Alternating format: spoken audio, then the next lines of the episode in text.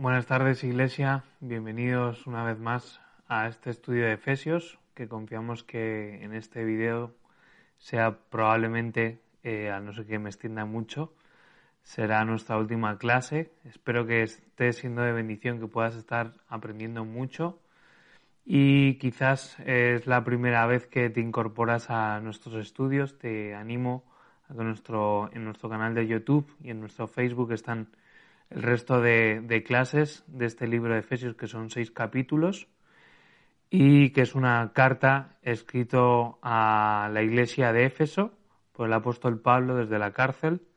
Y hoy vamos a terminar hablando un capítulo muy interesante. En el anterior terminamos hablando de la relación del matrimonio.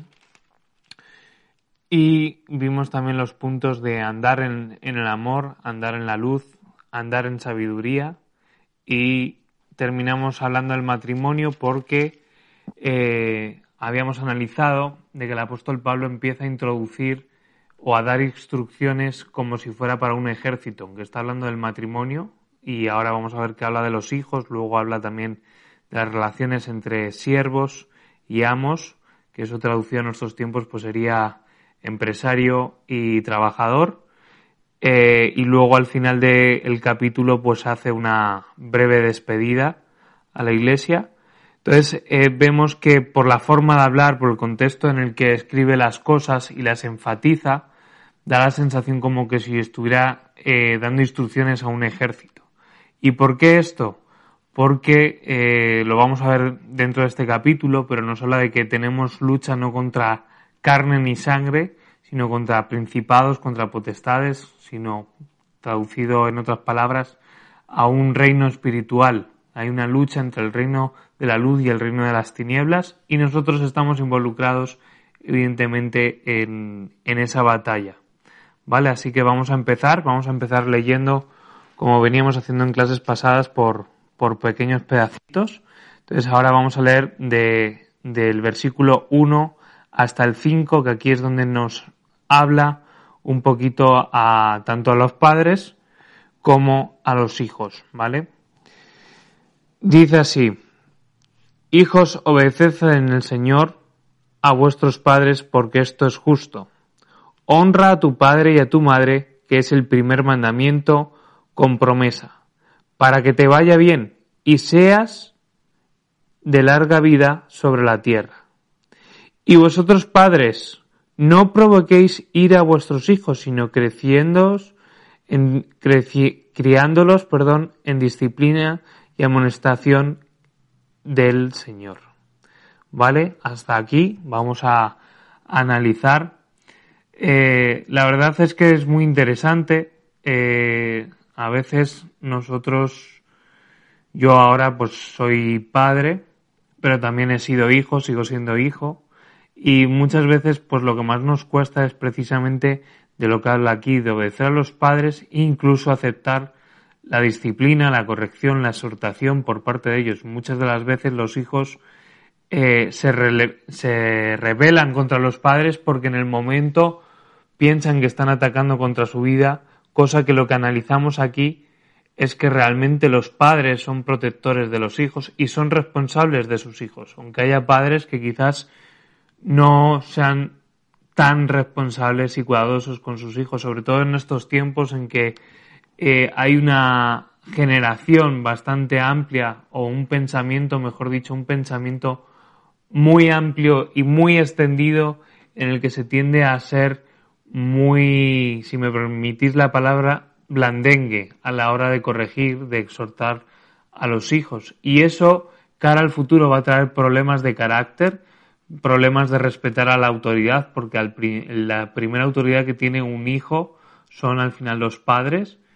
Y, y, eso al final es un problema para la sociedad, porque si no obedeces ni siquiera a tus padres, ¿cómo vas a obedecer a tu maestro, a tu jefe, al policía que te arresta o que te llama la atención, al guardia civil que te llama la atención, etcétera, etcétera? Hay diferentes autoridades que quizás no son bíblicas, quizás no están dentro de la Biblia, pero estamos en un mundo en el que hay autoridades delegadas, autoridades que están por encima de nosotros, que estamos llamados a eh, obedecer o respetar. Y los primeros a los que hay que obedecer y respetar, evidentemente, son a nuestros padres. Eh, y, a veces cuando hay una falta de padre, una falta de madre, la, la siguiente o la continuación, perdón, de la línea sería ir directamente con Dios. Al no tener padre o no tener madre, estás llamado a tener esa relación directa con Dios, ¿vale? Pero evidentemente Dios le va a pedir cuentas a los padres porque al final es su responsabilidad. No es qué bonito niño, pero a la parte que bonito niño tú tienes que ser responsable con tus hijos en su crianza, esforzarte en proveer lo que necesitan, esforzarte en cuidarlos, en protegerlos y, sobre todo, instruirlos en los caminos de Dios. ¿Por qué? Porque eso es importante. Dice la Biblia que si desde niños les criamos en los caminos de Dios, les metemos en los caminos de Dios, aun cuando fueran viejos, no se apartarán de ellos. Así que comenzamos aquí a analizar versículo por versículo. En el versículo 1 dice, hijos, obedeced en el Señor a vuestros padres, porque esto es justo, porque esto es parte de la justicia de Dios, esto está dentro de las leyes de Dios, es dentro de las normas de Dios. Eh, y la obediencia es algo justo. La única forma de que los hijos obedezcan a los padres es en el Señor. Si tú eh, tienes una buena relación con Dios, una intimidad con Dios, eso te va a dar autoridad, eh, eso te va a respaldar, porque hay momentos en los que como padres, mis hijos son pequeños todavía, pero hay momentos en que uno no sabe cuál es la mejor forma de corregirlos y a veces uno tiene que orar y hay batallas y hay momentos en los que uno los tiene que ganar en oración. Y yo también lo he visto en mis padres que muchas veces ellos han orado por nosotros han sido pacientes eh, aún en medio de, sus correcciones también ha habido eh, gracia, ha habido misericordia, ha habido amor y eso es ser justos. Pero como hijos, evidentemente, no podemos hacerles la vida imposible a los padres. Y parte de eso es la obediencia. Si tú obedeces a tus padres, aparte de que es algo justo y que es algo legítimo y que es algo que tienes que hacer, tú te vas a ahorrar muchos problemas. ¿Qué tipo de problemas? La disciplina, los castigos, eh, ese tipo de, de, correcciones que vienen por una desobediencia, igual que el pecado. Adán y Eva pecaron y eso tuvo consecuencias. ¿Qué consecuencias? Que el padre decidió, dijo, ¿sabéis qué? ya no podéis estar en el Edén, tenéis que estar aquí, ya no os voy a dar todo para comer, vais a tener que trabajar para ganaros la comida, ya no vais a, hacer esto de una manera, sino que la vais a hacer de otra y al final son todo consecuencias. ¿Al qué? A la desobediencia. Porque Adán y Eva, su mayor pecado no fue que comieran la manzana, su mayor pecado fue que desobedecieron una orden directa del general de generales, del padre de ellos que era Dios. Y nosotros, cuando desobedecemos a nuestros padres, realmente está ligado a una ley espiritual. Estás desobedeciendo también a tu Padre espiritual, que es Dios, a nuestro Padre celestial, que no le agrada para nada que entremos en esas cosas.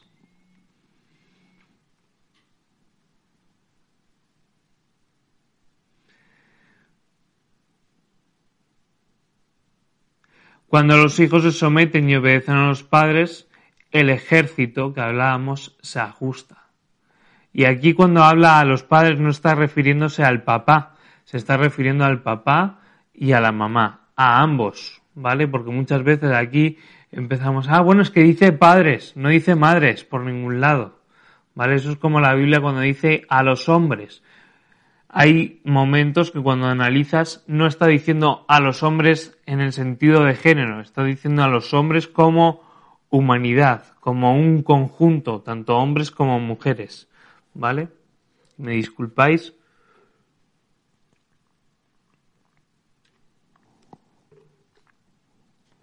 Continúa diciendo, honra a tu padre y a tu madre, que es el primer mandamiento con promesa.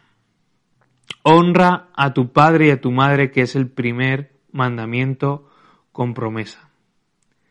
Este es un mandamiento, o sea, es algo que sí o sí hay que cumplirlo. Es un mandato, es una instrucción de decir que hay que hacerlo.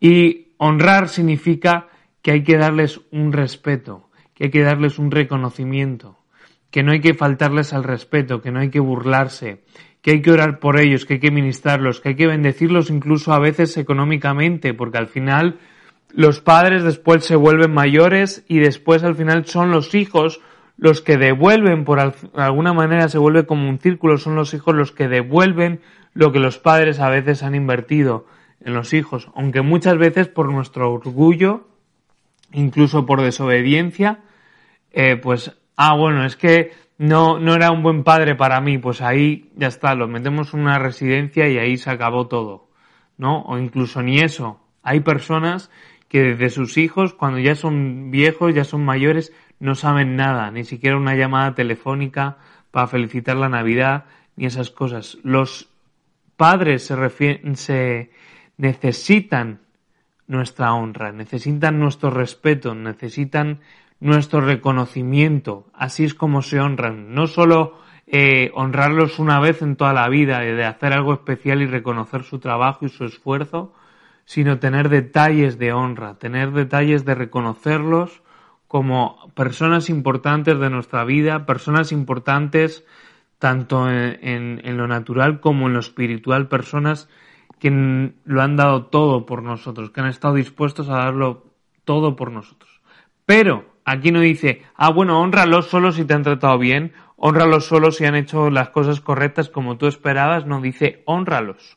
Honra a tu padre y a tu madre, que es el primer mandamiento con promesa. ¿Qué se refiere con promesa? Que cuando tú haces eso hay una bendición detrás.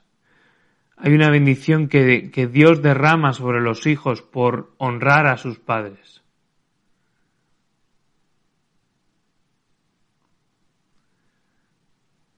versículo 3. Dice, ahí viene la promesa. Dice, para que te vaya, ¿qué dice?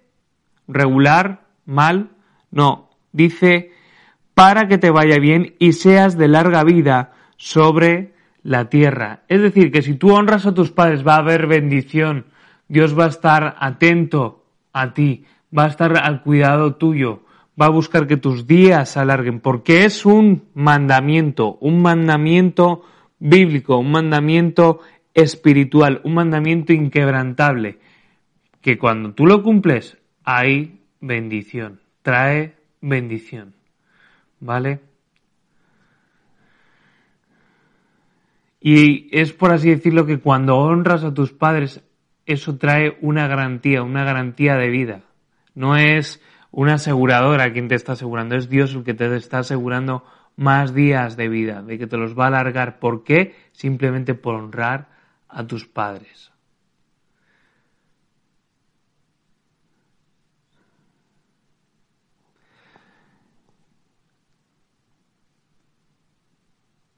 Y vosotros padres, aquí versículo 4 entra a hablar de los padres, dice, vosotros padres, no provoquéis la ira de vuestros hijos, sino criadlos en disciplina y amonestación del Señor. ¿A qué se refiere con esto?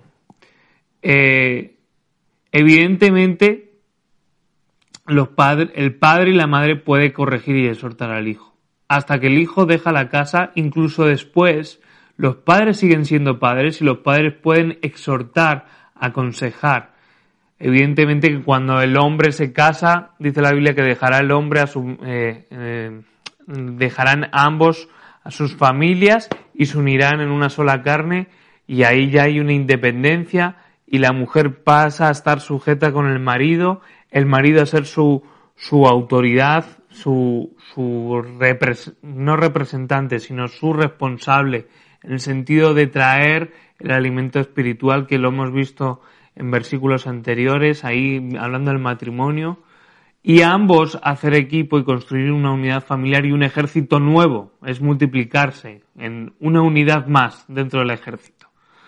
Pero los padres siguen siendo padres y siempre van a ser padres y están para ayudarnos, están para mostrarnos el camino, están para lo bueno y para lo malo, por así decirlo, ¿vale? Pero evidentemente la parte más fea de ser padres quizás yo creo en mi opinión, es cuando te toca corregir, exhortar, incluso castigar, porque a veces es muy difícil. Pero es verdad que también los padres a veces, eh, pues pueden provocar la ira en los hijos. Puede, eh, ¿en qué sentido? En el sentido de sin querer o a veces queriendo, porque somos pecadores y todos cometemos pecado, provocar situaciones en las que sabemos que eso va a hacer que revienten, que estallen. ¿no? Eh, evidentemente no es algo bonito, pero es algo que pasa.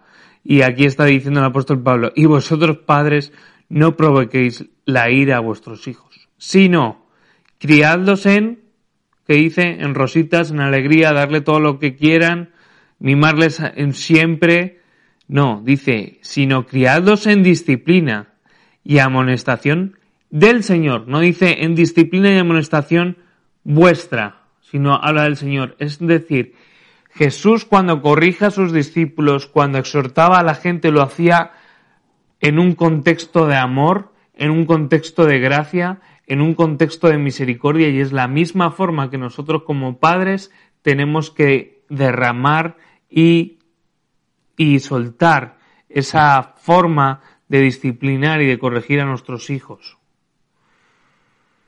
Eh, evidentemente, eh, muchas veces eh, relacionamos la palabra disciplina con disciplina física. y no siempre tiene que ser así. Evidentemente uno tiene que abogar siempre por hablar, por comunicarse no es lo mismo un bebé que una persona que ya tiene capacidad de razonamiento, de procesar, de entender. El bebé, evidentemente, eh, la única forma de entender de que no toque eso, ¿cómo aprende que no tiene que tocar el radiador caliente? Pues muchas veces cuando lo toca, ve que quema, ya está, ya sabe que eso no hay que tocarlo. Pero una persona con más edad sí puedes hablar, sí puedes explicar las cosas, decir, mira, esto que has hecho está mal, eh, por esto, por esto, por esto, no tienes que volverlo a hacer. Y, a veces es difícil llegar a hablar en esas formas, ¿no? Eh, a veces mm, son situaciones que nos enojan y nos enfadan tanto que sin querer eh, a lo primero a lo que recurrimos es a darle un galletón, un tortazo, un puñetazo, un lo que sea, y, o, gritarle, faltarle al respeto, y con eso no ganamos nada. Y esto vale tanto para los hijos como en las relaciones matrimoniales. Muchas veces cuando uno está discutiendo lo primero que sale es, ay, y es que yo te dije y lo otro y va subiendo de tono y al final perdemos el control de algo que pudiendo hablar en la misericordia, en la, en la gracia, eh, se puede solucionar. Y ahí, mm, en el punto de la disciplina y la amonestación, es lo que hablamos. Hay que hacerla en el amor, hay que hacerla con gracia. Eh, evidentemente, eh, alguna vez me ha tocado disciplinar, sobre todo a mi hija la mayor, y lo que decidimos como matrimonio eh, fue que cada vez que la disciplinamos, explicarle después el por qué.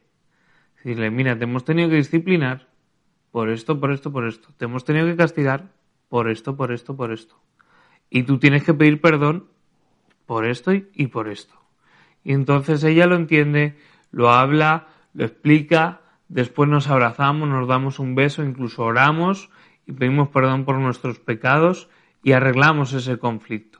Pero siempre buscando el hacerlo con amor.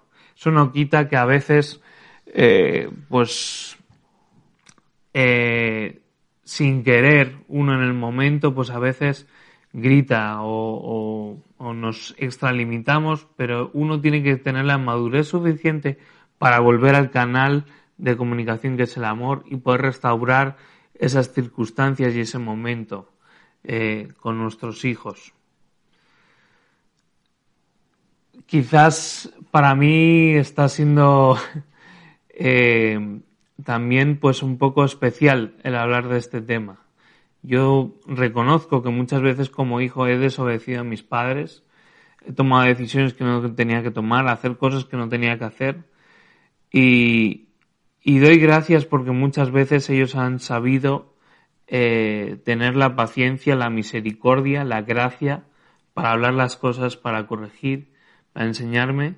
Y, y, yo ahora lo veo, digo, gracias Señor por los padres que me has dado, gracias por sus correcciones, aunque en ese momento yo no lo entendía, yo quería correr, escaparme de casa, no quería saber nada, eh, sobre todo cuando la liaba, era buscar el esconderse para que no, no tocara castigo, y, pero entiendo de que hicieron las cosas que tenían que hacer, Eh, y acompáñame ahora a Proverbios 4.1, dice, oíd hijos, la enseñanza de un padre y estad atentos para que conozcáis cordura. En el sentido de que, hijos, oíd, ¿no? Dice escuchar. Y muchas veces cuando estamos corrigiendo a los hijos o cuando nos están corrigiendo como hijos, lo primero que te sale es hacer que te entra por aquí y salir por aquí y decir, me da igual, yo la voy a liar igual porque a mí me ha gustado lo que he hecho y punto. Y ya está, y no se hable más. Pero lo que dice aquí la Biblia es que tenemos que oír, tenemos que escuchar. Y ahora continuamos.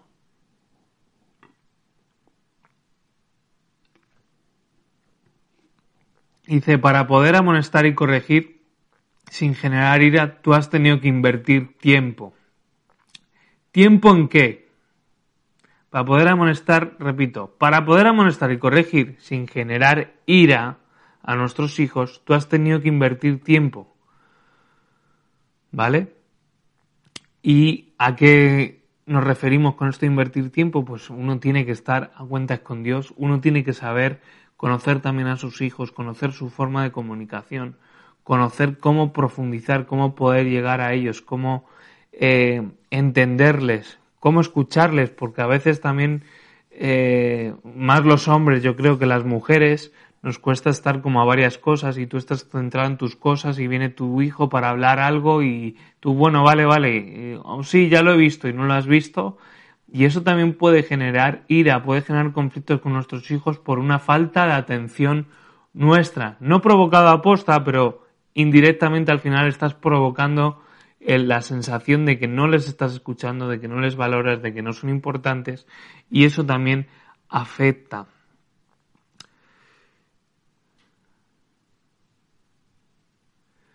Eh,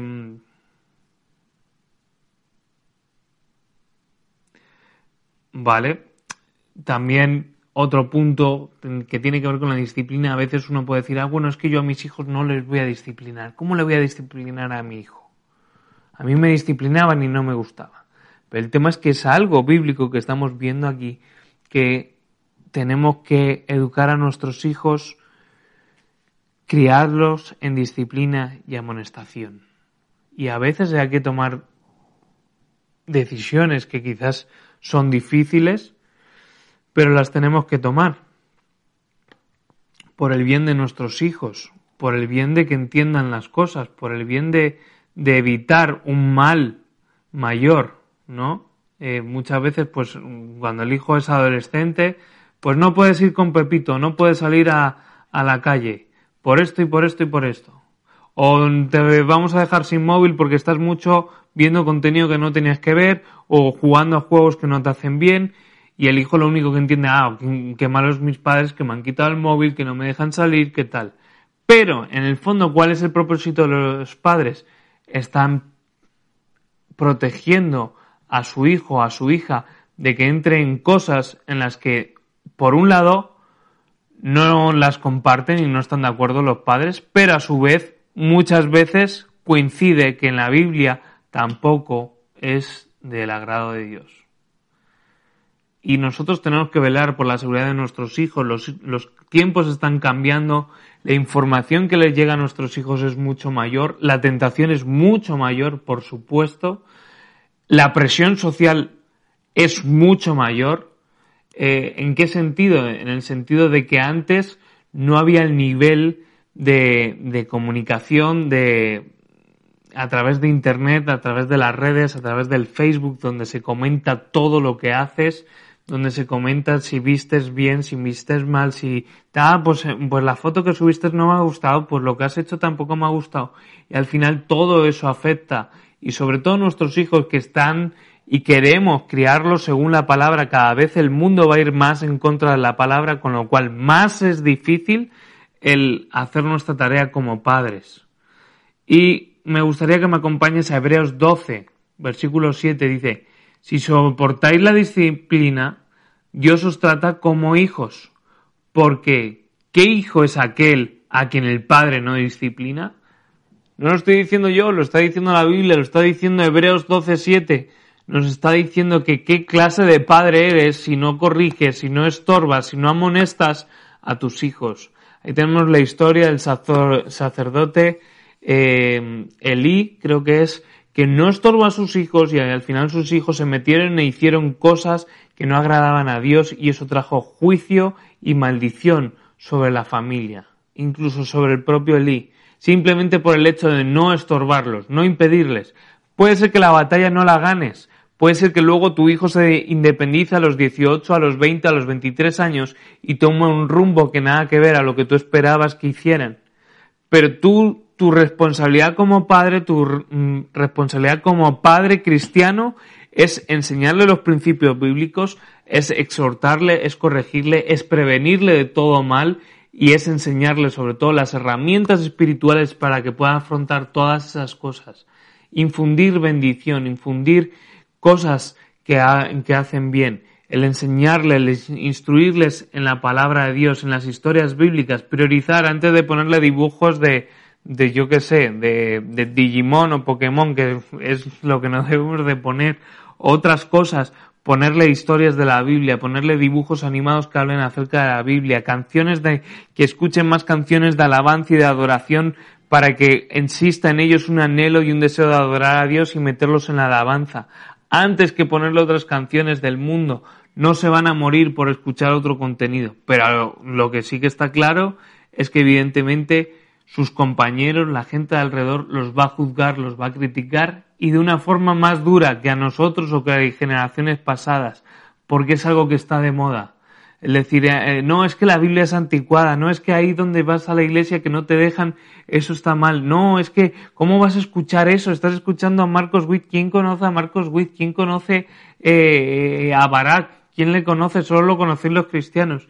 Y eso al final, si nosotros como padres no estamos atentos a ver que esas cosas va a crecer la ira en nuestros hijos, porque no hay una atención suficiente para saber qué es lo que necesitan y que nosotros como padres tenemos que darles la solución. ¿Cuál es la solución? Exhortación, la consejería, el ministrarles la vida del Espíritu, el ministrarles la palabra de Dios, el enseñarles, el estar abiertos a escuchar sus batallas, sus luchas, quizás tú no lo entiendas, para ti quizás no sea importante, pero para ellos por supuesto que es importante. Y por eso estaba hablando aquí de invertir tiempo. Invertir tiempo es, hijo, ¿qué tal? ¿Qué, ¿Cómo vas? ¿Qué, ¿Qué tal con esto? ¿Qué ha sucedido hoy? ¿Quieres que hablemos? ¿Quieres que oremos? ¿En qué te puedo ayudar? Y a veces va a haber momentos en los que simplemente escucharles. Y hay batallas que evidentemente, igual que en la iglesia, hay batallas que se ganan simplemente orando, ministrando a nuestros hijos. Hay reacciones que no, no sabemos, a veces tienen una rabieta, tienen un momento así, y la única solución a veces es orar y decir, Señor, muéstrame, muéstrame por qué está viviendo esto, por qué está soñando estas cosas. El otro día, por ejemplo, nuestra hija nos decía, papá, he tenido un sueño feo, no quiero tener sueños feos. Y, y decía que también sus peluches habían tenido sueños feos. Y quizás ahora te hace gracia que lo estás escuchando, pero para nosotros fue importante porque dijimos, si ella está diciendo que ha tenido sueños feos es porque los ha tenido. Vamos a orar. Y oramos y la acompañamos hasta la cama y siguió durmiendo. Pero son ese tipo de cosas que evidentemente cuantos más mayores son, cuanto más mayores están expuestos a otras cosas, a otros mundos, por así decirlo, a otras realidades, esa relación como padres tiene que seguir ahí. Tenemos que lograr y cultivar que esa relación haya esa confianza para poder pelear juntos y velar por la seguridad de nuestros hijos.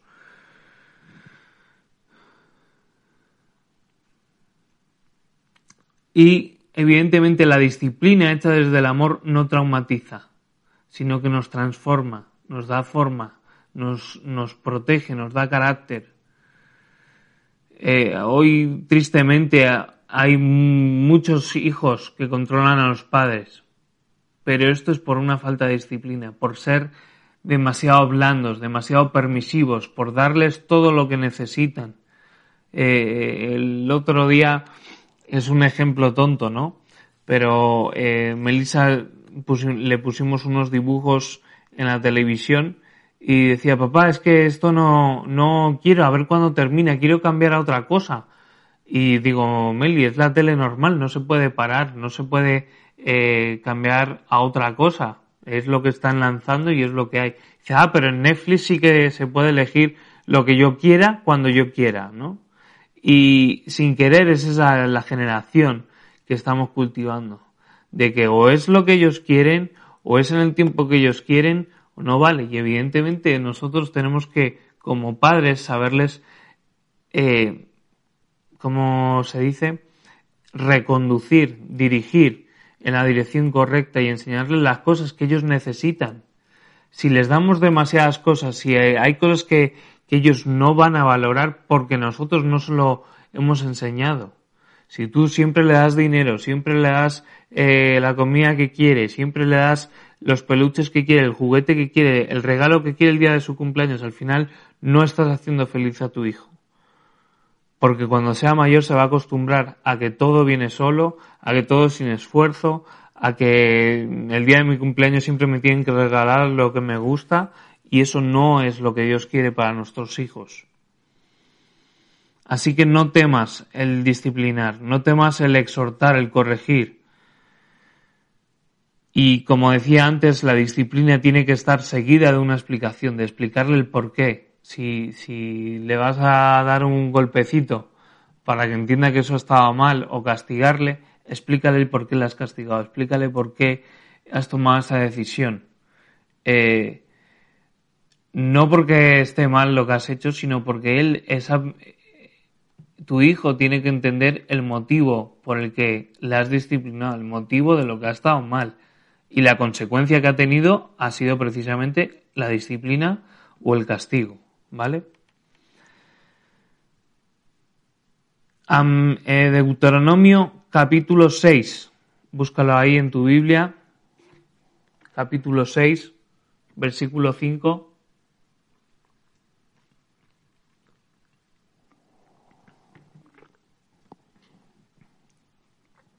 Dice, amarás a Jehová tu Dios de todo tu corazón y de toda tu alma, con todas tus fuerzas y estas palabras que yo te mando hoy estarán sobre tu corazón. Y estas palabras las repetirás a tus, ¿qué dice? A tus hijos. Y hablarás de ellas estando en tu casa y andando por el camino y al acostarte y cuando te levantas y cuando vas al trabajo y aquí podríamos añadir un montón de cosas y las atarás como una señal en tu mano y estarán como frontales entre tus ojos y las escribirás en los postes de tu casa y en tus puertas y las escribirás en los postes de tu casa y en tus puertas. Evidentemente esto es antes del nuevo pacto, es del Antiguo Testamento, pero aquí lo que nos está hablando es de que nosotros, eso sigue, sigue siendo así, de que tenemos que amar a Dios con todo nuestro corazón, con toda nuestra alma, con todas nuestras fuerzas, pero además no es esas palabras, ese mandato, lo que es la Biblia se lo tenemos que transmitir a nuestros hijos. Tenemos que invertir tiempo en abrirles el camino, en enseñarles de hablar, de recitar la palabra en todo tiempo. Y esto yo también me lo estoy hablando a mí, a veces es muy difícil. A veces empezamos con iniciativas de vamos a aprender un versículo todos los días, vamos a, leer esto, vamos a leer lo otro, vamos a explorar esto, vamos a buscar. Pero lo importante es invertir tiempo en nuestros hijos, en su educación cristiana. Y por eso también la escuela dominical de la iglesia es un refuerzo, es una ayuda, no es la única fuente para que ellos conozcan las escrituras. Los papás tenemos la responsabilidad de durante la semana trabajar lo que en escuela hayan hablado, reforzarlo y apoyarlo porque nos interesa que nuestra casa, que nuestros hijos, que nuestra casa de forma física esté todo lleno de la palabra de Dios, inundado por la palabra de Dios. Porque no nos avergonzamos del Evangelio porque es poder de Dios. No nos avergonzamos de la palabra de Dios porque es poder de Dios. Poder de Dios para nosotros, poder de Dios para nuestra casa.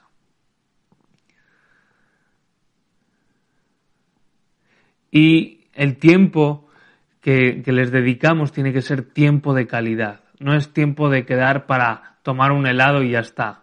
Venga, te acompaña el Carrefour y te compro un helado.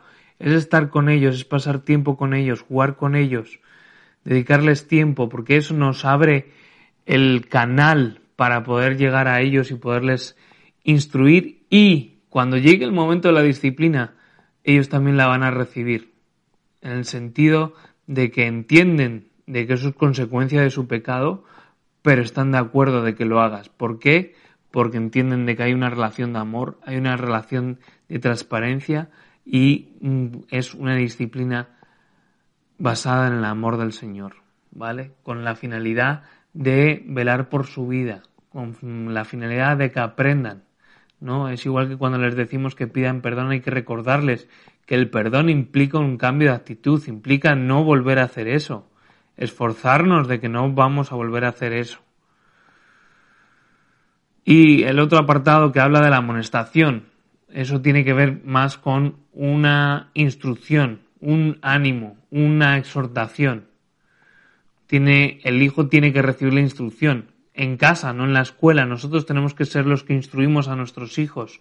Está genial yo me pregunto qué habrá hecho la gente esto en este tiempo de confinamiento, si habrán sido capaces de corregir, de exhortar, de animar a sus hijos teniéndolos tanto tiempo en casa, donde se han invertido los papeles en este tiempo, donde antes estaba el maestro todo el tiempo enseñándoles, corrigiéndoles, ahora ha tocado que realmente los padres retomen su papel. Y eso es algo bueno, es algo bueno porque yo creo que como familias, como matrimonios, como parejas con hijos, incluso como parejas sin hijos, ha aumentado la transparencia, ha aumentado el relacionarnos, el podernos conocer, el podernos entender. Por supuesto que los conflictos en casa habrán aumentado porque pasamos más tiempo juntos, pero creemos que es un, hay un Dios que es el que nos da la capacidad, la fuerza para hacer todas esas cosas. Acompáñame a 2 Timoteo capítulo 3, del 13 al 17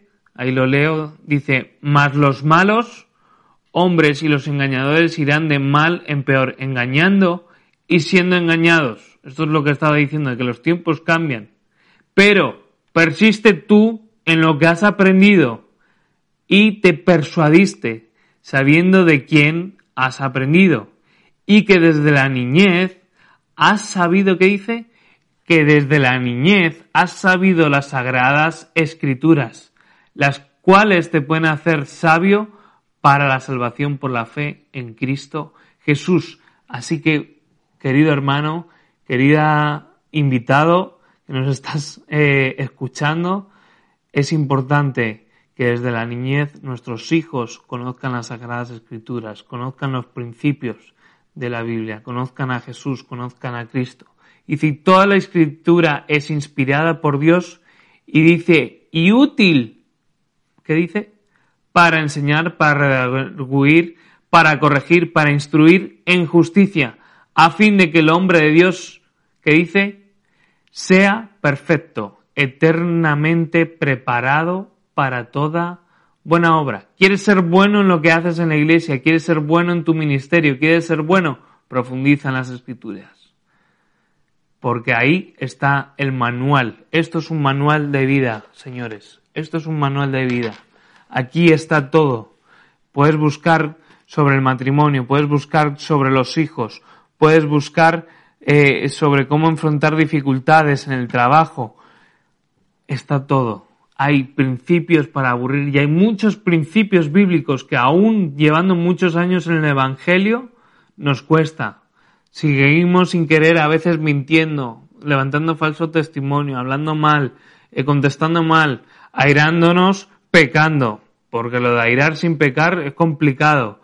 Eh, discusiones, pleitos, e incluso levantando falso testimonio dentro de la iglesia. Bueno, un montón de cosas, pero el manual de vida, lo que nos enseña, lo que nos hace perfectos, como dice aquí, que es la escritura. Toda escritura es inspirada de Dios, útil para enseñar, para redarguir, para corregir, para instruir.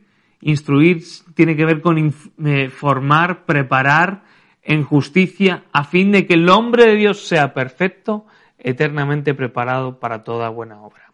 Amén. Amén. Pues pasamos al siguiente trozo de versículos. Dice, versículo 5 dice, siervos obedeced a vuestros amos terrenales con temor y temblor, con sencillez de vuestro corazón como a Cristo, no sirviendo al ojo como lo quieren agradar a los hombres, sino como siervos de Cristo, de corazón haciendo la voluntad de Dios, sirviendo de buena voluntad como al Señor y no a los hombres, sabiendo que el bien de cada uno hiciere, ese recibirá al Señor, y sea siervo o sea libre. Y vosotros, amos, haced con ellos lo mismo, dejando las amenazas y sabiendo que el Señor de ellos y vuestro está en los cielos y que para Él no hay acepción de personas. Vamos, da aquí un, un rapapolvo para todos. En el versículo 5 dice, siervos, obedeced a vuestros amos terrenales con temor y temblor, con sencillez de vuestro corazón, como Cristo. Nos está hablando aquí de la relación que tenemos que tener entre empleado y jefe, entre responsable de departamento y nosotros, o si nosotros más adelante lo habla al revés. Pero aquí lo que nos está diciendo es con temor y temblor, es decir, reconociéndolos, eh, y después dice, con sencillez de vuestro corazón como a Cristo.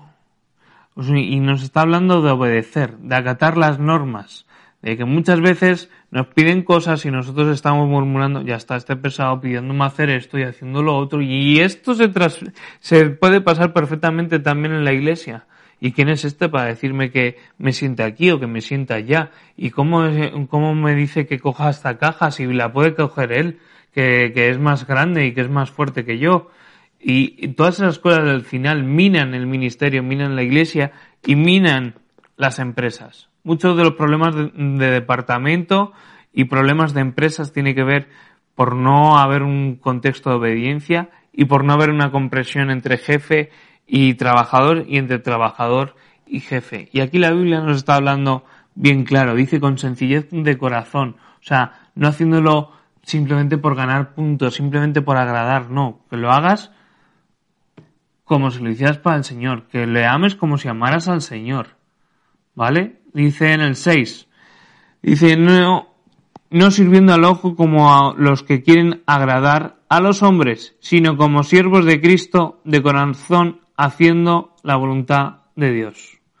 No haciéndolo solo para agradar a los ojos, sino sirviendo para el Señor. Todo lo que tú haces bien, Dios lo ve y a su tiempo te va a promocionar y a tu tiempo va a reconocer que has aguantado. Es como la historia de José. Me viene ahora la historia de José cuando está ahí en la cárcel.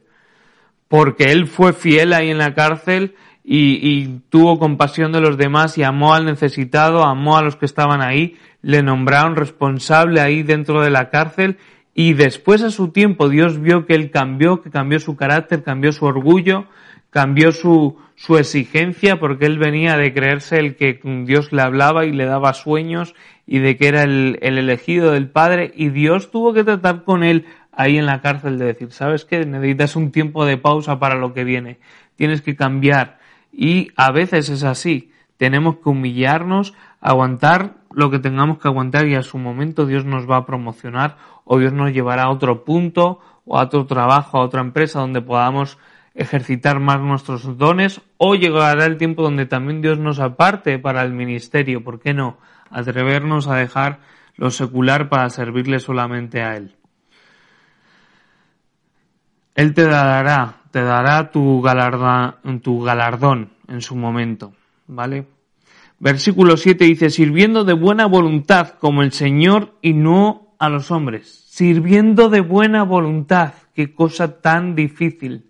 Sirviendo de buena voluntad. A ver a quién le gusta de buena voluntad levantarse a las 6 de la mañana para trabajar, para recoger aceitunas en el campo, para ir a limpiarnos eh, los edificios donde vive la gente. no sé, invéntate lo que quieras, pero dice sirviendo de buena voluntad.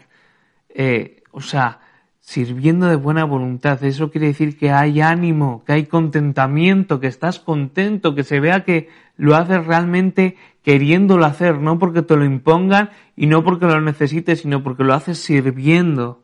Sirviendo significa estar al servicio de, para lo que necesites, para lo que quieras. Y a veces en la iglesia malinterpretamos el ministerio, pensamos que solo cumplir nuestra función irnos y uno tiene que estar dispuesto.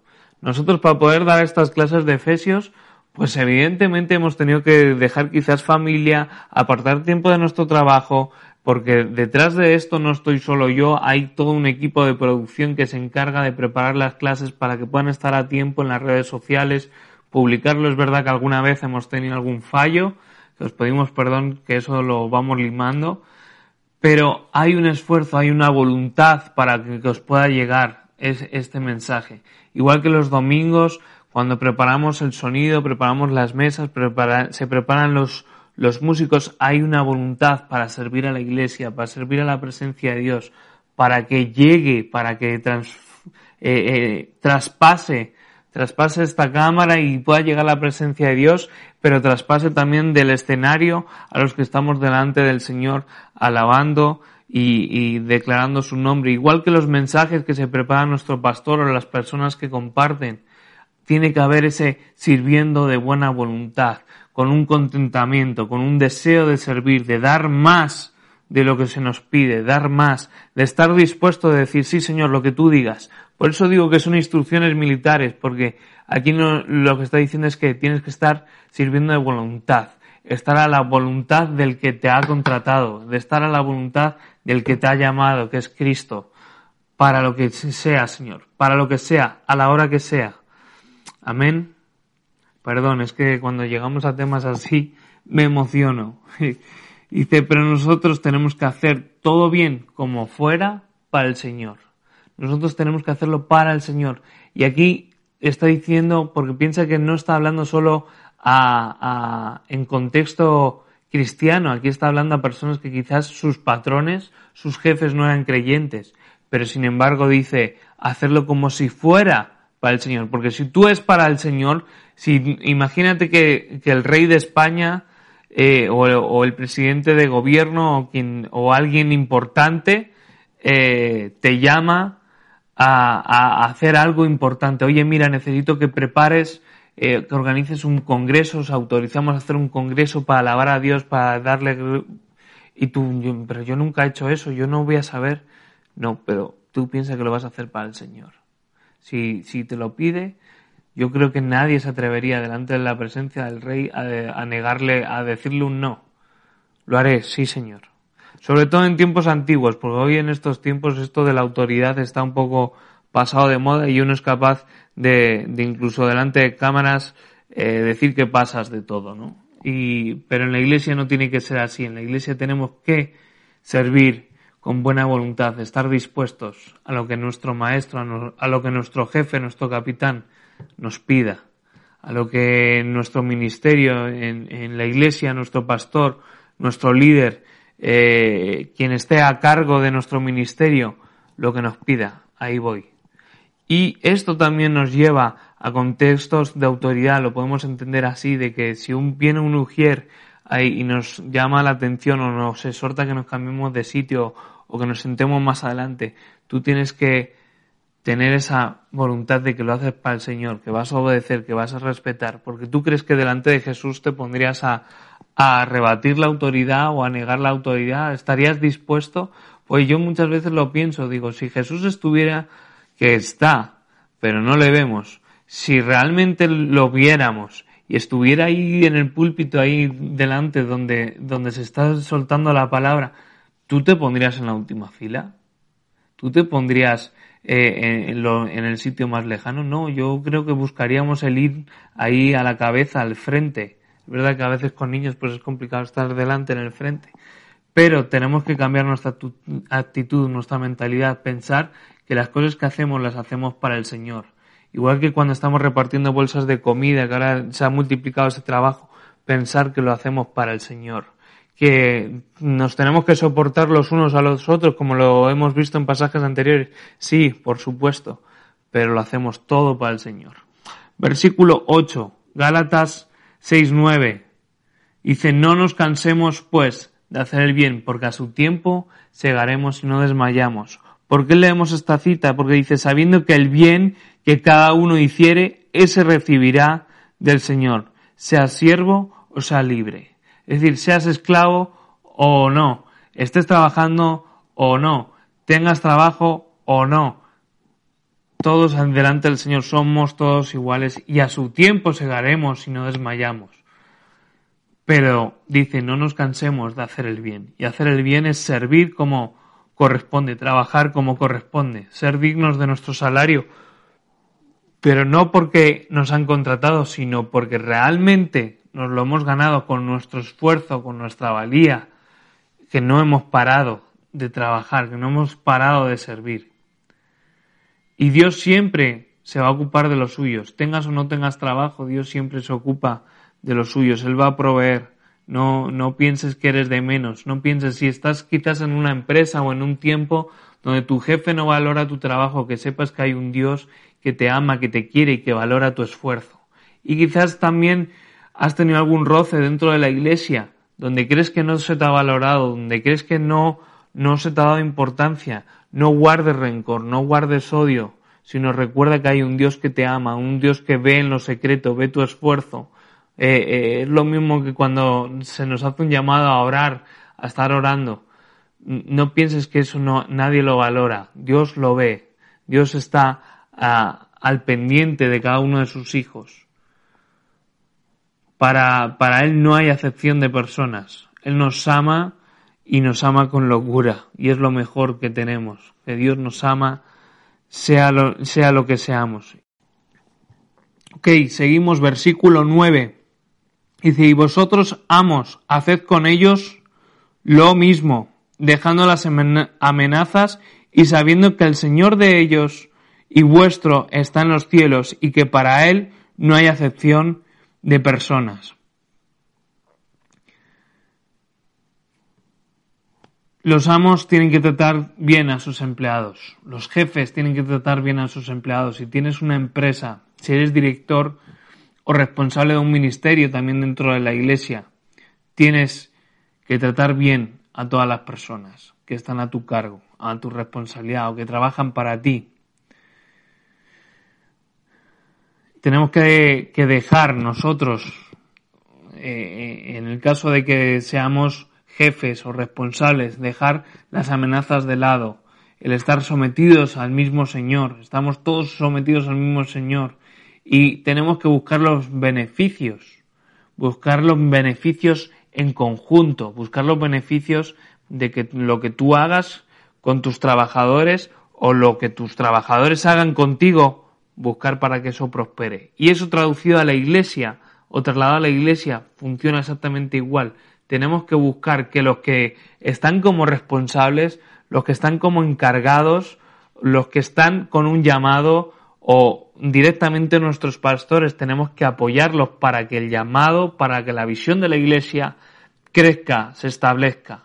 Y los que estamos eh, o somos parte del liderazgo de la iglesia o somos parte con la responsabilidad, por ejemplo, de, enseñar, de instruir, como es ahora mi caso, eh, tenemos que buscar el, bien común, el bien común para la iglesia, el hacer crecer la visión de la iglesia, que no haya otras cosas externas que frenen a la iglesia. La iglesia tiene que ir en, en crecimiento y quizás la iglesia va a llegar un momento en que la iglesia vaya en una dirección contraria a lo que el mundo eh, los gobiernos e incluso el pensamiento humano marque, porque estamos llamados a cumplir el mandato que Dios nos dijo.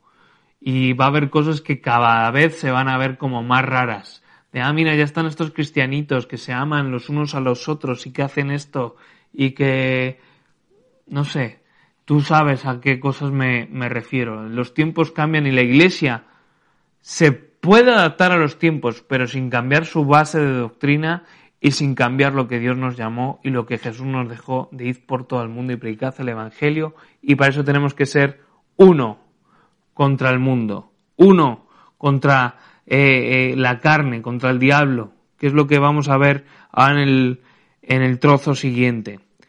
Eh, toda armadura de Dios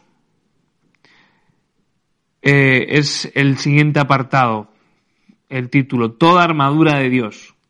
Y empezamos ahí en el versículo 10. Vamos a ver en este apartado quiénes son nuestros enemigos y qué cosas, eh, haciendo referencia, aquí el apóstol Pablo hace referencia a la vestimenta de un, de un soldado.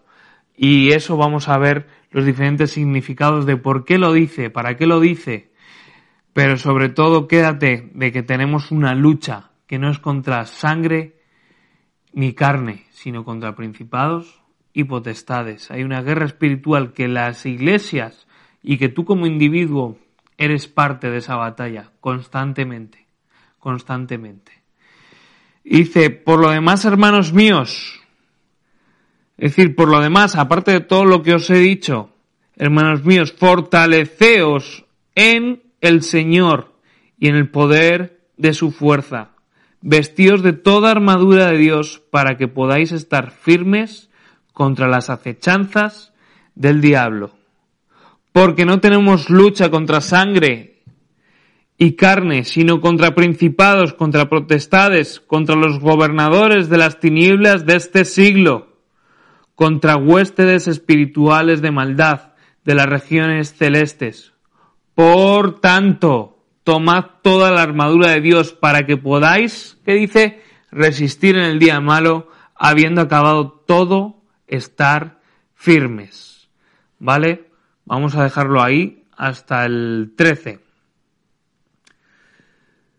Aquí nos está diciendo que nos tenemos que fortalecer en quién? En el Señor. ¿Por qué? Porque hay tres enemigos, que te los voy a nombrar. Tres enemigos identificados. El mundo, la carne y el diablo. El mundo se refiere al sistema nuestro alrededor, que se opone a Dios, que es lo que estábamos hablando. Lo que habla la sociedad, lo que dice la sociedad, que todo el pensamiento eh, humano va en contra y busca desacreditar el poder de Dios y que Dios existe. Y ahí os dejo si queréis una cita para que la podáis leer, es primera de Juan 2 del 20 al 22. Eh, para que lo leas y puedas escuchar de nuevo este estudio y poder revisar esa cita. La carne es nuestra vieja naturaleza, heredada de Adán, nuestra condición de, pecado, nuestra concupiscencia, nuestros errores, nuestras faltas, nuestros fallos, nuestras tentaciones. Eh, evidentemente Cristo, por su obra en la cruz, venció esta parte, nos libró de esa parte. Él ya venció a la carne, pero es verdad que estamos en este mundo y todos los días tenemos que luchar contra eso. Pero abogado tenemos con el Padre, que es Cristo Jesús, porque Él ya murió por nuestros pecados, ya murió por nuestras faltas. Y ahí os dejo varias citas. Juan 16, 33, Gálatas 6, 14, Romanos 6, del 1 al 6, y Efesios 2.20. ¿Vale? Y ahora vamos con el más gordo de todos, que es el diablo. Es el que está detrás de todo. Está detrás del pecado que cometieron Adán y Eva y está detrás de todo lo filosófico que va en contra de Dios en el mundo, porque al final que es el dueño del mundo es el diablo. Y aquí sí que vamos a leer estas citas, Efesios 2, que ya lo hemos visto anteriormente. Acompáñame con tu Biblia, Efesios 2, del 1 al 3. Algunos versículos los estamos poniendo en la pantalla, otros no. Eh, pero es bueno que cuando hagamos estos estudios mejor que uses tu Biblia para que puedas subrayar y, tomar anotaciones. Dice Pablo apóstol de Jesucristo, no, es el 2, perdón, perdonar. El 2, el 2, aquí está está en la misma hoja. Eh, dice, y Él os dio vida. ¿Quién os dio vida? El Señor. Dice, y Él os dio vida a vosotros cuando estabais muertos en vuestros delitos y pecados, en los cuales anduvisteis en otro tiempo siguiendo la corriente de qué dice de este mundo, conforme a quién? Al príncipe de la potestad del aire, el espíritu que ahora opera en los hijos de desobediencia, entre cuales también todos nosotros vivimos en otro tiempo en los deseos de nuestra carne. Por eso digo que este es el mandamás de mandamás. Haciendo la voluntad de la carne y de los pensamientos y éramos por naturaleza hijos de ira, lo mismo que los demás. Y luego en Efesios 1, también lo quiero leer, Efesios 1, versículo 19 al 23, dice, y, y cuál la superimente grandeza de su poder para con nosotros los que creemos según la operación del poder de su fuerza. Aquí está hablando del Señor, la cual operó en Cristo, resucitándole de los muertos y sentándole a su diestra a los lugares celestiales. Sobre todo, esto es muy importante porque luego lo vamos a ver, que lo hemos leído, pero dice que está sobre todo principado y autoridad y poder y señorío y sobre todo nombre que se nombra, no solo en este siglo, sino también en el venidero, y sometió todas las cosas bajo sus pies, y lo dio por cabeza sobre todas las cosas a la iglesia, la cual es su cuerpo, la plenitud de aquel que todo lo llena en todo. Y este versículo es que estos versículos son tremendos. Aquí está diciendo que él tiene, Cristo tiene la autoridad sobre todo, tiene el poder y es más que cualquier enemigo que estamos viendo ahora mismo, que hemos nombrado el mundo, la carne y el diablo, y que justo en estas citas vemos la relación de que está, nombra el mundo, nombra la carne y nombra el principado de este mundo, que es el diablo, que es eh, nuestro mayor enemigo. ¿Por qué es nuestro mayor enemigo? Porque él está interesado en vaciar el cielo y llenar el infierno, y de que todo el mundo se pierda y que nadie pueda disfrutar de una eternidad con nuestro Dios y Padre en las alturas y en el cielo.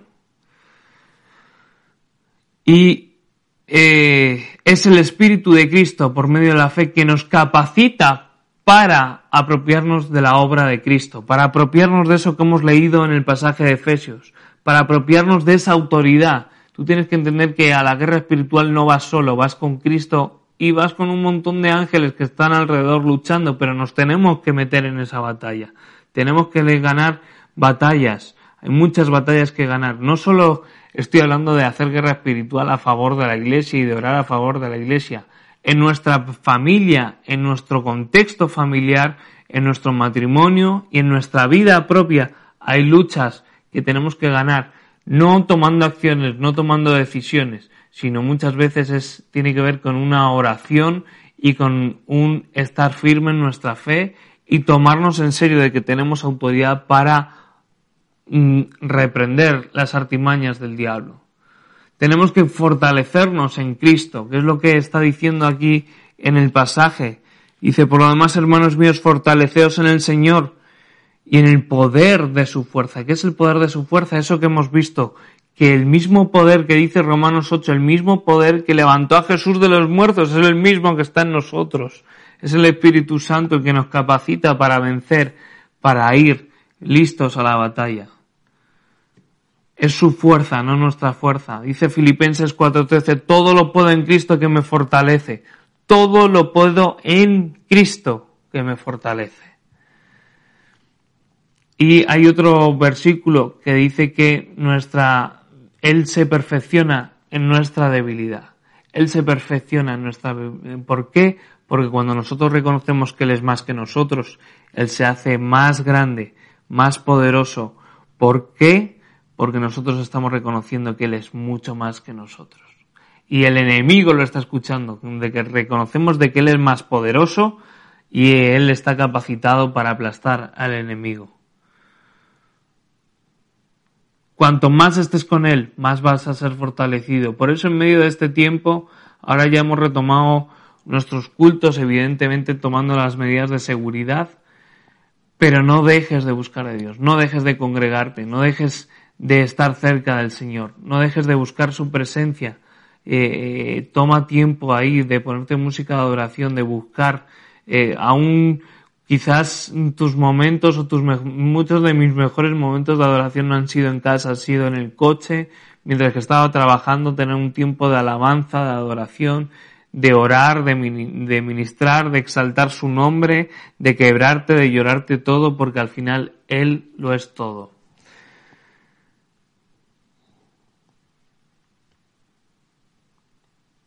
Y evidentemente nuestro enemigo tema a los cristianos. Sabes, muchas veces cuando uno ora, y a veces nos ha pasado de orar por, por personas endemoniadas, el demonio cuando te está hablando, que a veces hablan, reconocen y saben, no puedo entrar ahí porque ahí está Él. ¿Él quién? El Señor. Ah, no, no puedes tocarme porque tú, tú estás con Él, tú estás con Él. ¿Tú estás con Él? ¿Con quién? Pues con Dios, con el Espíritu Santo. Ellos tienen miedo, ellos son simplemente enviados por el, demonio, por, por el diablo. Pero al final los que tenemos la autoridad somos nosotros. Según estas escrituras, somos nosotros los que tenemos la fuerza para vencer junto con Cristo.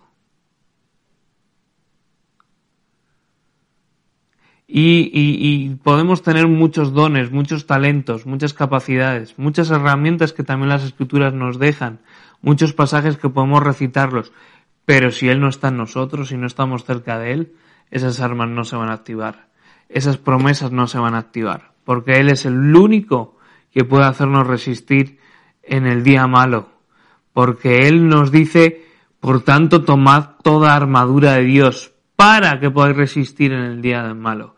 Toda armadura, ¿qué toda armadura? La de Dios, la que viene de Dios. No te armes con otras cosas que no sean de Dios. No te equipes con otras cosas que no vienen de Dios. Hay cosas que son espirituales y que solo de forma espiritual las vamos a ganar. Por mucho que te digan hacer piruetas o irte a no sé dónde, va a haber cosas que solo en el poder de su fuerza lo vamos a poder ganar.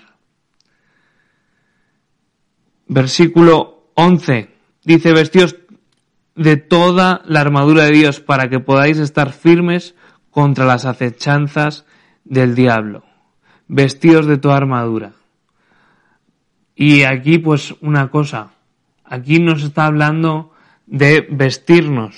Es una acción de que tú te tienes que vestir. Y muchas veces en la iglesia vienen personas que esperan que sean ser vestidas, que sean ser eh, eh, capacitadas por la iglesia. La iglesia ayuda, pero al final eres tú el que tienes que tomar. Es como la ropa de verdad. Al final eres tú el que tiene que decidir, me pongo esto porque me queda bien y porque estoy guapo, ¿no? Y en la vida cristiana, aquí, cuando nos está hablando de la armadura, es como si estuviera la armadura aquí y tú tienes que decidir el ponértela. Dios la pone a tu servicio, pero eres tú el que tiene que tomar acciones y el, entender la responsabilidad de estar mm, mm, vestido con la armadura de Dios. Alguien que se viste de la armadura de Dios es porque ya está en otro nivel. No es una persona que acaba de llegar y que está entendiendo el reino de Dios. Es alguien que ya está listo para salir a pelear. Está listo para la batalla. Pero tenemos que vestirnos. Ya no somos niños ya no, no necesitamos, eh, como dice en otra parte de las escrituras, de que ya no necesitamos la leche materna. Tenemos que crecer, tenemos que madurar, tenemos que ir un nivel más, subir un nivel más. Y por eso el apóstol Pablo está hablando aquí como si fuera un ejército.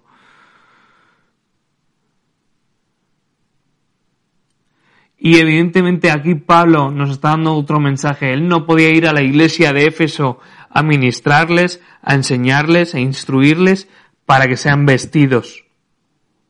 Entonces les está exhortando para que mm, ellos mismos se vistan, ellos mismos se nutran de las riquezas espirituales. Y aquí tú no puedes hacer, echar la culpa a, ah, bueno, es que en la iglesia no me enseñaron suficiente. Ah, bueno, es que mm, todavía no he recibido esto, todavía no. No, eres tú el que tiene que formarse instruirse y por eso como iglesia insistimos tanto en los estudios bíblicos, porque son cosas que nos van enriqueciendo y enseñando para conseguir esa firmeza que habla la escritura, de, que podamos ser firmes y resistir, de tener una armadura que aguante los golpes, lo que haga falta, porque el, el, traje del soldado está listo para recibir los golpes. Ahora en este tiempo no sé cómo son los, los, porque muchas veces van en tanques y ya van protegidos con el tanque. Pero en esa época era la cota de malla, el escudo, el casco, el, el, el yelmo, la espada y un montón de cosas más que era lo que les preparaba para aguantar los golpes y aguantar la batalla. Eso, si no, puedes verte una película de los soldados romanos, porque al final Pablo está aquí nombrando, va a nombrar más adelante los, las diferentes partes eh, de, de la vestimenta del soldado romano.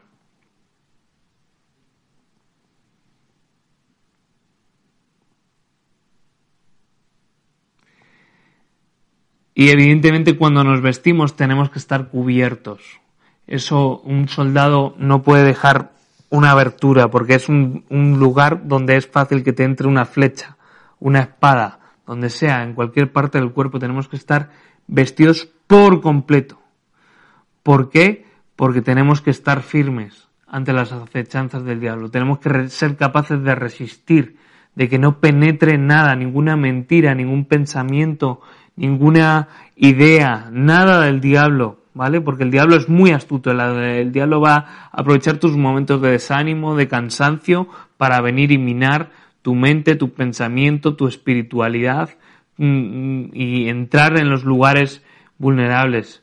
Una posición firme no puede permitir eh, eh, el ser tumbado. Nos habla de estar alertas, de estar fuertes, de estar eh, bien bien asentados en nuestro lugar, defendiendo lo que tenemos que defender. Y la firmeza, que aquí habla de, de, estar firmes, dice, vestidos de toda armadura de Dios para que podáis estar firmes contra las acechanzas del diablo. La firmeza nunca el creyente tiene que soltar su firmeza. La firmeza es el estar anclados. Hay un mensaje que tenemos también ahí en YouTube que habla de cuál es nuestro ancla y nuestro ancla es Cristo y eso nos da firmeza, el estar cerca de Dios, el estar cerca de las escrituras, el estar cerca de nuestra congregación, incluso de nuestros hermanos, eso nos hace estar firmes, porque dice que eh, no nos aconseja eh, en las escrituras el que nos dejemos de congregar, al contrario, es bueno el congregarse. ¿Por qué? Porque compartimos las batallas, compartimos la lucha, compartimos el pensamiento, compartimos las experiencias y no, nos conocemos y nos unimos como hablamos al principio de este capítulo. Somos soldados y los soldados tienen que ir, son, son más fuertes cuando van juntos, como esas escenas de los soldados romanos que se ponían toda la fila en escudos por delante, escudos por arriba, escudos por detrás, escudos por los lados, para aguantar las piedras que les tiran las catapultas, las flechas, eh, eh, las lanzas, y nosotros como iglesia tenemos que estar unidos en piña, con escudo, con la armadura de Dios. Tú tienes que buscar como cristiano hacer crecer el estar vestido de esa armadura y sobre todo para que estemos firmes, para que aguantemos lo que venga, para que aguantemos el chaparrón, para que aguantemos las batallas. Versículo 12 dice, porque no tenemos lucha contra sangre y carne, sino contra principado y contra potestades, contra los gobernadores de tinieblas de este siglo, contra huestes espirituales de maldad en las regiones celestes. Y aquí nombra diferentes estamentos dentro de las de las eh, de los equipos del ejército eh, del lado oscuro, por así decirlo, del lado del diablo. Eh, evidentemente nuestra lucha no es contra personas, ni gobernadores, ni gente mala, sino con lo que está detrás. ¿Qué es lo que está detrás? Todo lo espiritual. Dios ama a la gente. Dios nunca va a pedir que vayamos contra la gente, pero sí que luchemos de forma espiritual. Y eh, eh, aquí nos habla, dice, mm, que después del diablo, la siguiente posición son que lo nombra aquí por orden. Principados. Los principados se comunican con el diablo y reciben órdenes, instrucciones. Potestades es autoridad delegada, autoridad concedida por los hombres. ¿Vale? La idolatría hace esto, da permiso a ciertos espíritus por medio de los hombres. Estás llamando a que vengan esas cosas cuando se hacen ritos espirituales. Estás dando potestad, estás dando permiso. Gobernadores de las tinieblas. Habla de, de a nivel de pensamiento, de, de, entenebrecer, de, poner todo eh, oscuro, eh, que están siempre, esto está siempre a nivel de la batalla.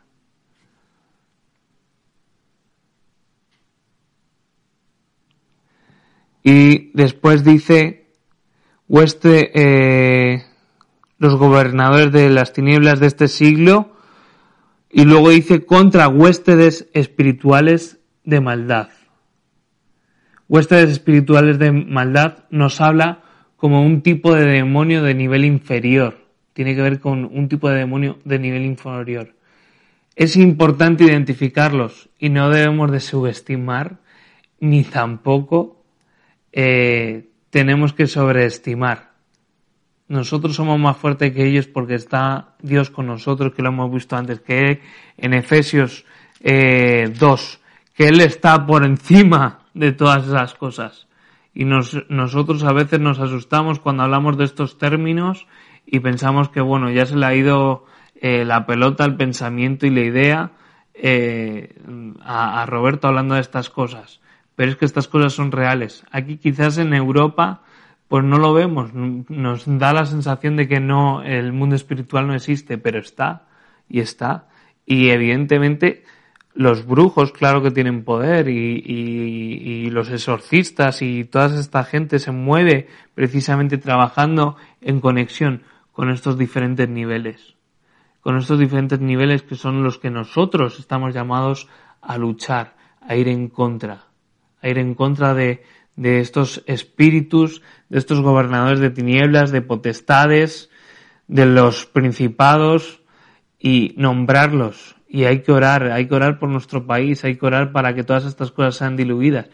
Que lo dudo, lamentablemente lo dudo. Yo creo que el mal va a ir en, eh, eh, cada vez a más a nivel mundial, a nivel de nuestro país el mal va a ir a, peor. El pensamiento del diablo se va a meter aún más en, en nuestros eh, núcleos o grupos sociales y al final eso va a traer evidentemente pues que el Señor sea el tiempo más cerca de que el Señor venga, de que vuelva por su iglesia y nosotros tenemos que estar preparados para ello. Y dice el 13, dice, por tanto, tomad toda la armadura de Dios para que podáis resistir en el día malo, habiendo acabado todo, estar firmes. ¿Acabado qué? La lucha espiritual. ¿Cuándo se va a acabar? Cuando Jesús venza al diablo para siempre y todo se quede ahí terminado y zanjado. Aquí la Biblia nos está diciendo que resistamos y que aguantemos porque lo vamos a lograr. Porque si te bajas, si te rajas, si no permaneces, no vas a aguantar. No vas a aguantar el día malo. No vas a aguantar. Y aquí está hablando otra vez de que tomemos esa armadura, de que tomemos lo que va a nombrar eh, en, los siguientes versículos.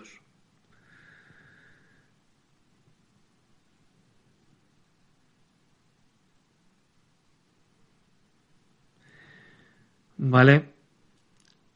Versículo 14. Eh, dice, eh, vamos a leer un poquito más. Ya estamos terminando. Estad pues firmes, ceñidos vuestros lomos con la verdad y vestidos con la coraza de justicia. Y calzaos los pies con el presto del Evangelio de la paz. Y sobre todo tomad el escudo de la fe, con que podáis apagar todos los dardos del maligno. Y tomad el yelmo de la salvación y la espada del Espíritu, que es la palabra de Dios. Orando en todo tiempo con toda oración y súplica en el Espíritu y velando en ello con toda perseverancia y súplica por todos los santos. Y hasta ahí. Aquí, a partir del versículo 14, está, está nombrando los diferentes componentes de la armadura. Aquí nos dice, ceños los lomos con la verdad. Los lomos son el área reproductiva del varón. Los, mm, eh, es la zona reproductora, es la zona donde más se carga, donde se cargaba la armadura, donde podía eh, sujetarse. Es donde se podía cargar, donde se podía eh, llevar. Y, los lomos es donde se genera la siguiente generación, de que se pone aquí, por eso el contexto de reproductor, no por el aparato reproductor, ¿vale? Sino en ese sentido de que sobre mis lomos va la siguiente generación. Es decir, cuando tú coges a tus hijos y quieres que vean algo, ¿qué haces? Los pones arriba, sobre tus lomos, sobre tus lomos. Y la siguiente generación tiene que estar en la verdad, tiene que estar en esto que dice de los lomos de la verdad. La verdad, ¿cuál es el Evangelio? La verdad es la palabra de Dios, es lo que vale.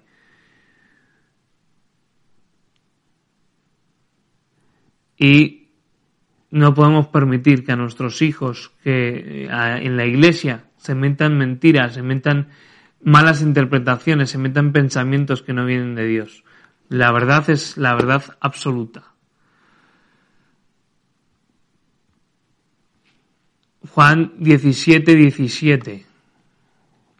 Vamos a buscarlo. Juan 17, 17. Que dice, santificaos en tu verdad, tu palabra es verdad. Santifícalos en tu verdad, tu palabra es verdad. Y ese es el deseo que tiene que haber en nosotros para la siguiente generación, que sean santificados en la verdad, apartados, llenos de la verdad del pensamiento de Dios. Habla de coroza, perdón, coraza de justicia. Es algo que va arriba, que cubre justo el hombro, la coraza, va aquí, ¿no? Y nos habla de que nos vistamos de la coraza. Tú tienes que tomar la coraza de la justicia, la tenemos que hacer nuestra. Y la coraza tiene que ver con guardar el corazón. Ahí te dejo la cita de Proverbios 4:23. Y eh, dice la coraza de justicia. Dios es justo. Nuestra justicia es Cristo. Con lo cual tenemos que estar llenos de Cristo. Somos justos por medio de Cristo. Porque Él fue justificado y Él cuando murió en la cruz nos justificó con su sangre. Pagó el precio por nosotros. Y la sangre de Cristo es la que nos justifica, es la que nos traslada esa justicia. Y el enemigo sabe que cuando estamos cubiertos con la coraza, cuando estamos llenos de esa justicia de Cristo, de esa sangre de Cristo, nada va a poder entrar. Pero para eso tenemos que dejar de que el Espíritu Santo y de que Cristo nos cubra por completo, para que no haya, como decíamos al principio, ningún hueco eh, por donde el enemigo se pueda meter. Versículo 15 dice, calzados los pies con el apresto del Evangelio de la paz. Apresto significa estar alerta, tenemos que estar alerta y andar en el Evangelio, de tener un sentido de urgencia, de que todo lo que hacemos es urgente y a veces parece que la iglesia está como dormida y no se entera de que el Evangelio es urgente. Cuanto más prediquemos el Evangelio, cuanto más eh, vayamos a otros sitios y hablemos de él, más vamos a estar haciendo el cometido de Dios y por lo tanto acelerando los tiempos para que Jesús vuelva por su iglesia. Y muchas veces, a veces nos toca predicar cuando menos estamos listos y esto tiene que ver con un sentido de urgente y de estar alerta, de estar siempre preparado para predicar, siempre preparado para compartir de Cristo, siempre preparado para hablar de Él.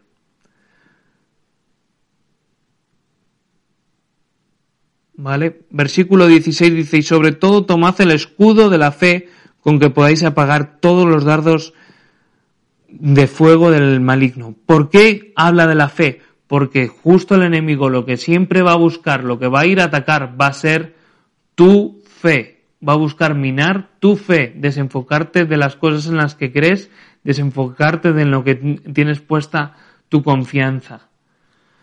Porque esa es la única forma de resistir los dardos del enemigo, porque muchos de los dardos del enemigo van siempre en contra de nuestra fe, en contra de lo que creemos, pone en duda lo que creemos y va a buscar el poner en duda tu pensamiento. Y la fe tiene que ver con aquello en lo que caminamos, en lo que andamos, en lo que creemos, en lo que ponemos énfasis, ¿vale?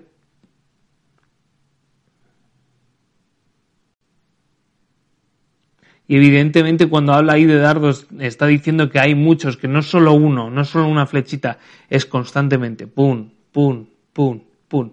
Y tenemos que estar listos para aguantarlo.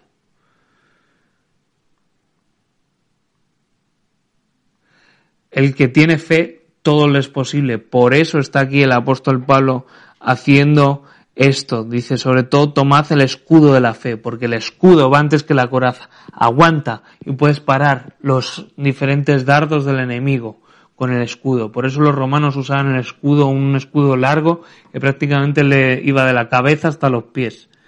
Versículo 17.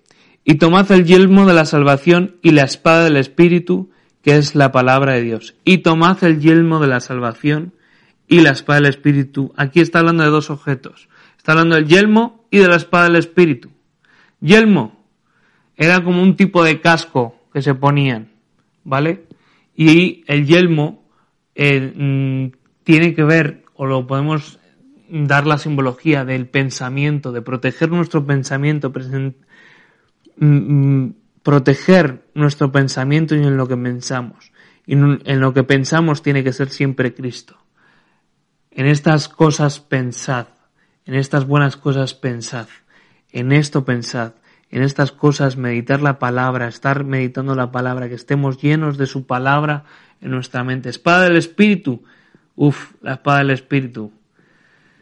Nos está diciendo que la palabra de Dios es rema para nosotros. Está hablando de que la espada del Espíritu tiene que ver con esa espada de doble filo. Y cuando tú estás tomando la palabra y estás leyendo la palabra que la llamamos espada, entra dentro, la masticas, la preparas y luego sale con fuerza y en el momento en el que tienes que defender justo sale. Y a veces pasa que cuando estás hablando con alguien te viene de repente versículos que pensabas que no te acordabas, vienen y vienen a la memoria y es como que salen, pum, pum, pum, y está saliendo ahí la espada del espíritu, ahí. Y nosotros tenemos que creer en eso. En Hebreos 4.12, acompáñame a Hebreos 4.12. Dice, porque la palabra de Dios es viva y eficaz, más cortante que toda espada de dos filos, y penetra hasta partir el alma y el espíritu, y las coyunturas y los tuétanos, y discierne los pensamientos y las intenciones del corazón. Es decir, que la palabra de Dios es tremenda. Por eso decía que es un libro impresionante, que tenemos que ahondar más, tenemos que profundizar más. Y cuanto más filoso, menos se siente, porque entra literal. No sé si os ha pasado con los cuchillos. Cuando se desgastan no cortan nada, pero lo afilas y ya sin querer te has cortado el dedo. Y la palabra de Dios es igual. Es penetra hasta lo profundo. Penetra hasta lo profundo. Y el 18, tremendo también, dice, orando en todo tiempo. Y nosotros a veces nos quejamos de cuando se nos dice, hermanos, vamos a hacer una cadena de oración, hermanos, vamos a tener un tiempo de oración y estamos tres horas. Dice aquí, orando en todo tiempo, con toda oración y súplica en el Espíritu, y velando en ello en toda perseverancia y súplica por todos los santos. ¿A qué se refiere por todos los santos? por todos los cristianos, velar por, por, los cristianos, velar por nuestros hermanos. No está diciendo ora para que te vaya bien, ora para que mm, Dios te dé lo que necesitas, para que Dios te dé el coche, la casa. No, dice orando en todo tiempo con toda oración y súplica en el Espíritu y velando en ello en toda perseverancia y súplica por todos los santos. Pero, dice ahí, oración y súplica en el Espíritu. Oración y súplica en el Espíritu no tiene que ver con hablar en lenguas, no tiene que ver con dejar que el Espíritu interceda con gemidos indecibles eh, a favor nuestro, dejar que sea el Espíritu el que nos dirija en la oración y en lo que tenemos que hacer. Yo creo que sí. Yo creo que como cristianos, como iglesia manantiales, tenemos que todavía dejar fluir y crecer más en los dones del Espíritu y crecer más en la oración y súplica en el Espíritu, es decir, es una oración guiada por el Espíritu Santo. Evidentemente también habla de velando en ello en toda perseverancia y súplica por todos los santos. ¿Cómo vas a orar por los santos? Nombrando, nombras a personas, nombras iglesias, nombras lugares. Y así es como tenemos que orar. Ya estamos terminando. Hoy creo que es una clase un poco más larga de lo normal, eh, pero ya nos queda el último tramito y terminamos con esto nuestro estudio de Efesios.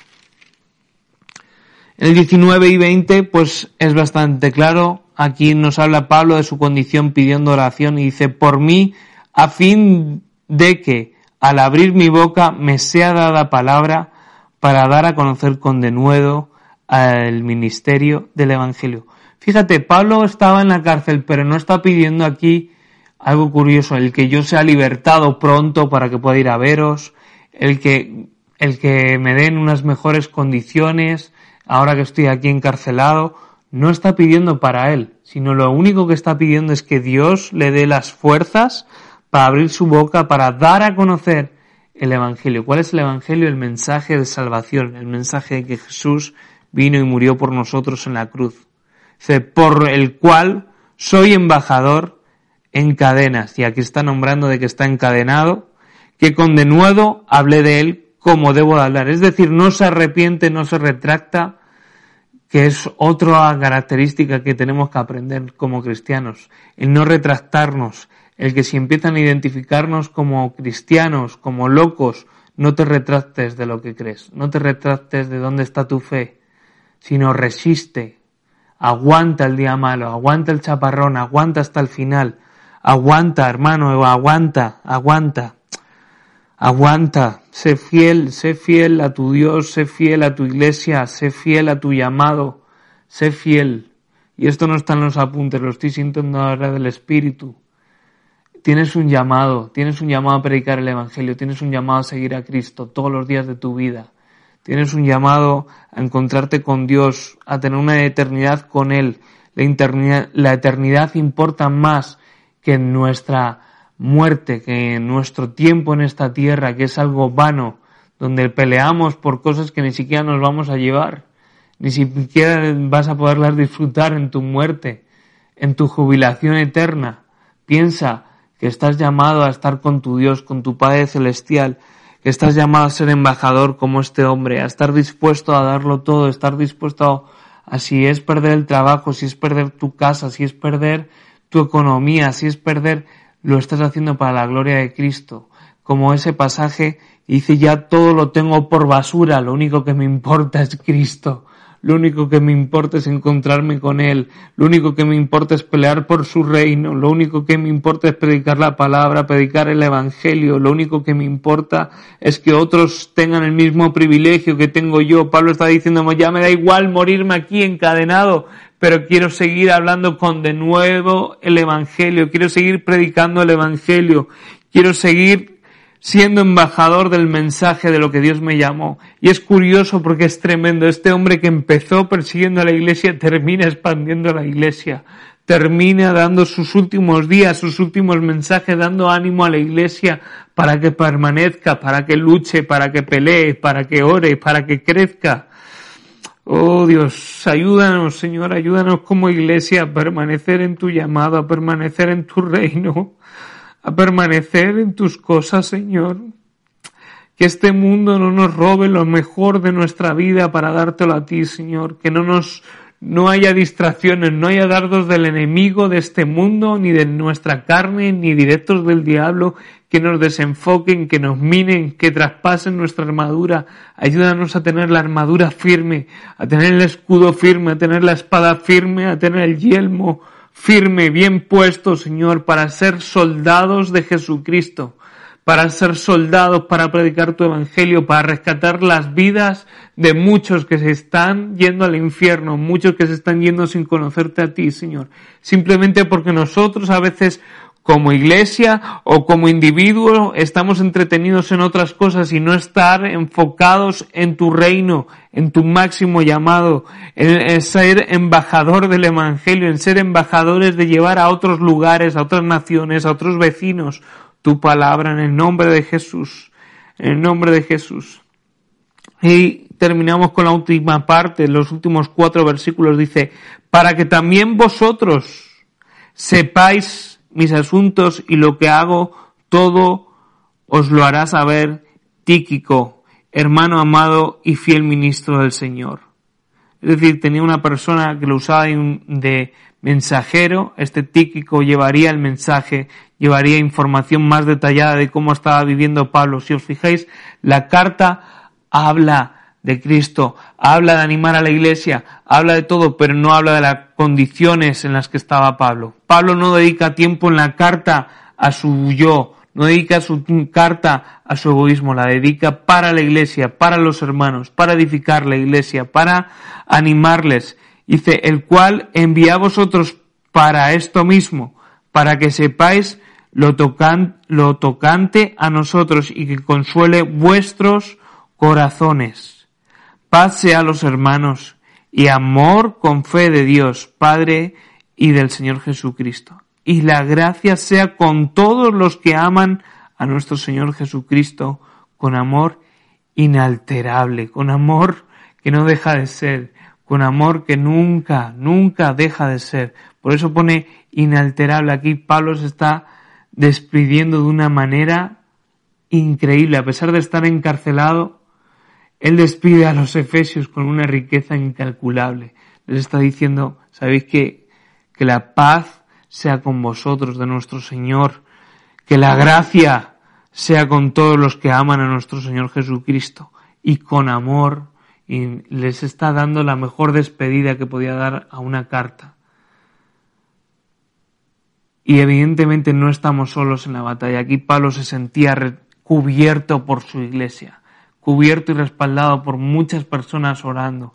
Por eso él tenía esa capacidad de no estar hablando de él porque él sabía que estaban ya intercediendo por él. Aunque sí que es verdad que pide, pide oración, pero no pide oración para él, pide para seguir haciendo lo que ya hacía, predicar el Evangelio, cumplir su propósito, cumplir todo lo que Dios había llamado. Y en Hebreos, en el libro de Hebreos, habla de que muchos sufren lo mismo que nosotros. Y esto no nos habla del privilegio de ser parte de una familia, de ser parte del cuerpo de Cristo, del ejército de Cristo, de ser iglesia, de ser iglesia manantiales. Eh, necesitamos estar como iglesia, iglesia manantiales, pero iglesia a nivel mundial. Necesitamos estar hombro con hombro. Hay una lucha que ganar, hay una lucha que seguir peleando. Hay muchos, miles y miles de personas y muchísimos lugares sin alcanzar, sin predicar el Evangelio, sin haber ni siquiera un testimonio, no una iglesia, una persona que les lleve la palabra. Y eso te tiene que cargar a ti de orar. Quizás no tengas el llamado a ir a las naciones, pero orar para que dentro de nuestra iglesia se levanten misioneros, personas con carga para ir a otros sitios, que podamos tener la economía para hacer campañas, para extender el Evangelio, pero sobre todo, recuerda que esta carta habla de cómo andar, cómo hacer iglesia, de cómo estar unidos, de cómo estar en el amor, de cuál es nuestro llamado, de cuál es nuestra armadura. Esto es lo que habla esta carta y te invito a que repases cada una de las clases que hemos visto con estos ojos, de, de ponerte en la piel de estos Éfesos, de estos Efesios que estaban ahí en Éfeso, recibiendo esta carta de Pablo y entonces te vas a sentir identificado, te vas a sentir que todavía este mensaje te golpea en la cara y te confronta y te anima y te, y te, y te lleva a un nivel mayor de fe, a un, un nivel mayor de desear crecer más, de conocer más a Jesús, al Jesús que conmovió el mundo, que transformó el mundo, que incluso a este Pablo le confrontó y le hizo pasar de perseguir a los cristianos a ser embajador del Evangelio. Te animo a ser un embajador del Evangelio allí donde estés, allí en tu trabajo, en tu familia. Señor, gracias. Gracias por este, este estudio de Efesios. Gracias por tu palabra, que es viva, que nos edifica, que nos levanta, que nos ministra, que nos lleva a un nivel más, que nos reta. Señor, ayúdanos, Señor, a poner en práctica cada una de las palabras. Y yo me incluyo, ayúdame a poner en práctica cada una de estas enseñanzas. Ayúdame a, estar preparado, a estar firme, a estar como ese soldado con esa armadura, Señor, para aguantar las acechanzas del diablo, para interceder por nuestra iglesia, Ayúdanos, Señor, a, poner el hombro, a preocuparnos los unos de los otros, a convivir en unidad, a, andar en la luz, Señor, andar en, en, el amor, en cada una de las cosas que hemos visto, en poder educar a nuestros hijos en el Evangelio, poderlos corregir, obedecer a nuestros padres, Señor. Cada una de las cosas, de las perlas que tú has dejado en este estudio, Señor.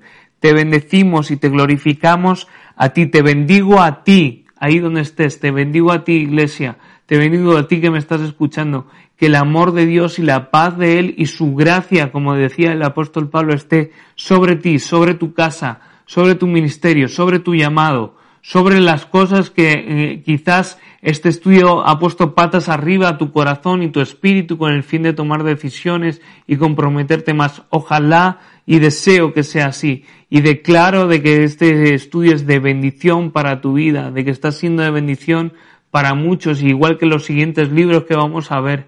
Pero que Dios te bendiga, que Dios te prospere en todo, en toda riqueza espiritual, para que puedas seguir creciendo como creyente creciendo en el llamado que Dios ha puesto a todos los cristianos, que es id y predicad el Evangelio, y que edifiquemos juntos una iglesia gloriosa, pura, sin mancha y preparada para cuando venga nuestro Señor.